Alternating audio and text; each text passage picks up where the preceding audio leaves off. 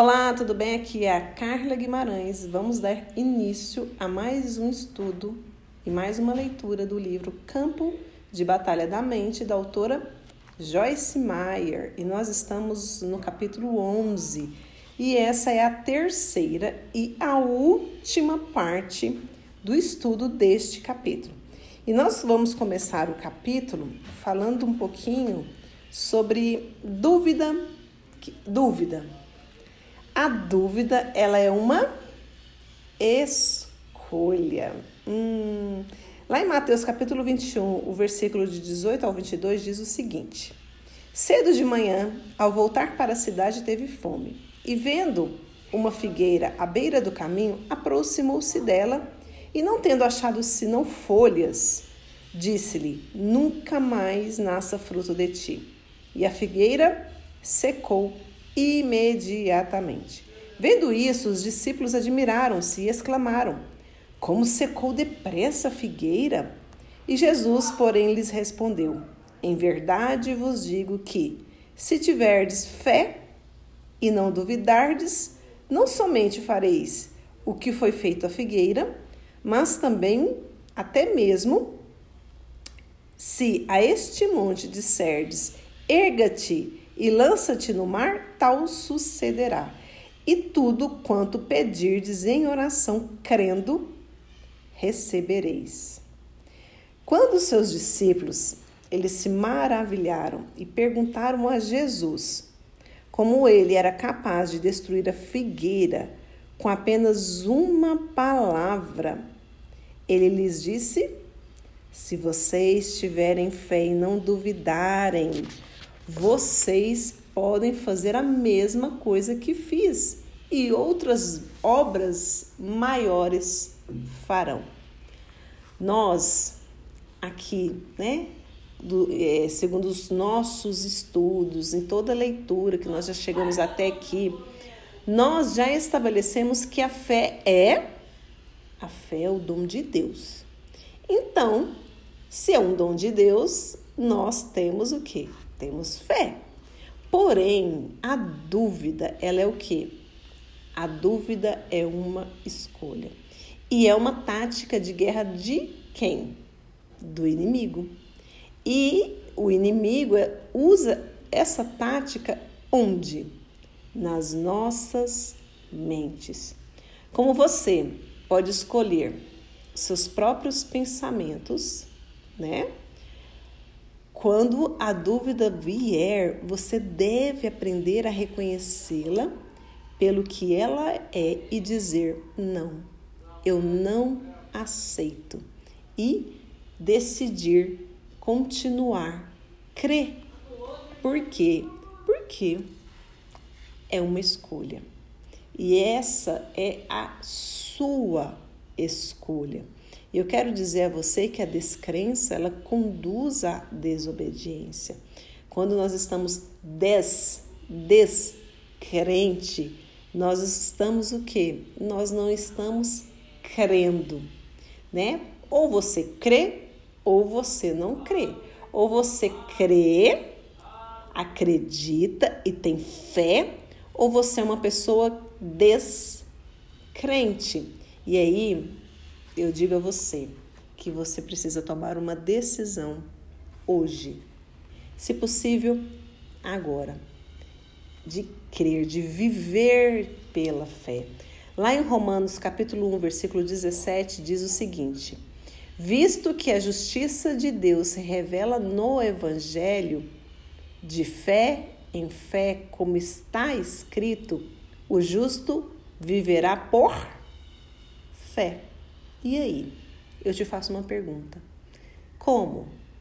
Como você está vivendo? Será que você realmente vive pela fé? Ou você é uma pessoa descrente? Né? Ou você é uma pessoa incrédula? Ou mesmo você duvida? Muitas vezes as pessoas elas duvidam, né? Do que Deus pode fazer. Né? E todo problema de dúvida e de descrença, ele acaba tornando a pessoa o quê? Negativa. Ninguém, né, que tem, que, que duvida, né, ninguém que, né, todas as pessoas que duvidam, descrentes, né, elas não, não tem como elas serem confiantes, alegres, terem paz. Né? Por quê? Porque é impossível a alegria a paz viver em descrença. Ou você confia, tem paz, descansa, ou você duvida e, consequentemente, você tem o quê? Uma descrença. E eu falo para você, tome uma decisão hoje e agora de acreditar em Deus. Coloque a tua esperança nele. Aprenda a viver de fé em fé. De acordo com Romanos, como eu disse lá do capítulo 1, versículo 17, essa é a maneira como a justiça de Deus ela é revelada. E o Senhor ele revela a nós. Se você ouvir, se você prestar atenção, com certeza você perceberá quantas e quantas coisas acontecem com você que você precisa decidir se você vive pela fé ou se você duvida. Né? De acordo com o, o Tiago, capítulo 1, versículo de 7 a 8, ele diz que o homem de ânimo dobre, ele é instável em todos os seus caminhos e jamais recebe o que ele quer do Senhor. Olha, então decida, decida que você não será de ânimo dobre. Não viva na dúvida. Deus ele tem uma grande vida planejada para você. Não permita que o diabo a roube com mentiras, com dúvidas, né? Incredulidade.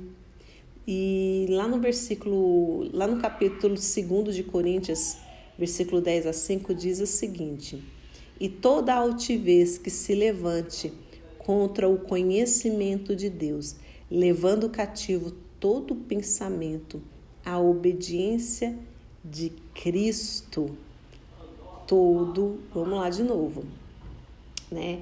Que você, o que, que ele quer dizer? Né? Deixa eu falar um pouquinho. Que você possa refutar argumentos, que você possa refutar teorias, que você refute racionalismo.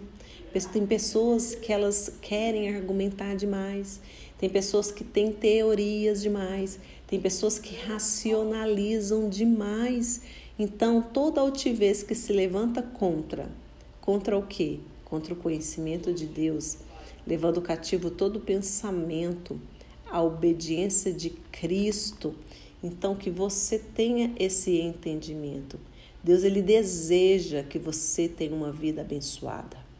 Deus ele tem um né, Deus já planejou grandes coisas para você, desde que você não duvide, desde que você não vacile, desde que você viva pela fé.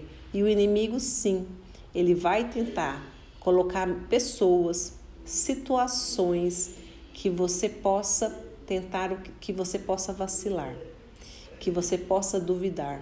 Não permita. Não tenha uma mente o que? Duvidosa, descrente. Confie, acredite que você pode o que? Todas as coisas. Por quê? Porque o Senhor ele te fortalece desde o primeiro primeira parte da segunda parte. Eu falei vários e vários, né? Nós falamos muito sobre isso, porque o capítulo 11, ele é todo todo sobre dúvida e descrença. E muitas vezes é exatamente por causa da dúvida que as pessoas elas perdem as oportunidades, que Deus Deus abre as portas. Deus abre janelas, Deus põe pessoas, né? E às vezes, devido ao medo e à dúvida, a pessoa ela não toma posse, a pessoa não, né? A pessoa não não acredita, a pessoa não vai, não não realize, não realiza aquilo. Então, não permita, mude hoje essa situação. né? E se for difícil, se estiver difícil, busca ajuda. Peça para alguém te ajudar, entre em contato comigo lá no você arroba, né, arroba você.é.única. Me chame, me chame no direct, Carla. Eu estou precisando, né? Eu sofro, né? Eu sou uma pessoa que duvida, né? Eu sou uma pessoa desanimada, né? Eu sou uma pessoa que sim aparece oportunidades, só que infelizmente eu não aproveito e eu estou, né? Eu estou deixando de realizar o meu propósito. Eu estou deixando de cumprir o meu propósito. E quando a pessoa ela não cumpre o propósito, ela se torna o quê? Infeliz. Ela chega no final da vida e fala: "Não fiz nada". Por quê? Porque ela pode até ter feito várias coisas, mas aquilo que estava reservado para ela, que era o propósito dela, aquilo que dava motivação, né? O que é motivação? Motivo para uma ação. Aquilo que dava motivação para viver, para ser feliz, para conquistar, né? Ela não conseguiu. Que é o quê? Que é o propósito. Nós precisamos descobrir e cumprir o nosso propósito, porque senão nós ficamos com uma vida, né, é vazia. E tendo uma vida vazia, nós ficamos infelizes, porque nós não realizamos aquilo que Deus separou e projetou para nós. Você precisa cooperar com Deus. Deus ele faz a parte dele, mas você precisa fazer a sua parte. OK? Estamos combinadas? Então é isso. Fique com Deus. No próximo áudio, nós estaremos, nós entraremos no capítulo 12. E o capítulo 12 também é uma bênção. Por quê? Porque nós vamos falar sobre a mente ansiosa e preocupada. Você tem uma mente ansiosa? Você é uma pessoa que se preocupa excessivamente com as coisas? Então, esse áudio é para você. Até o próximo áudio. Fique com Deus.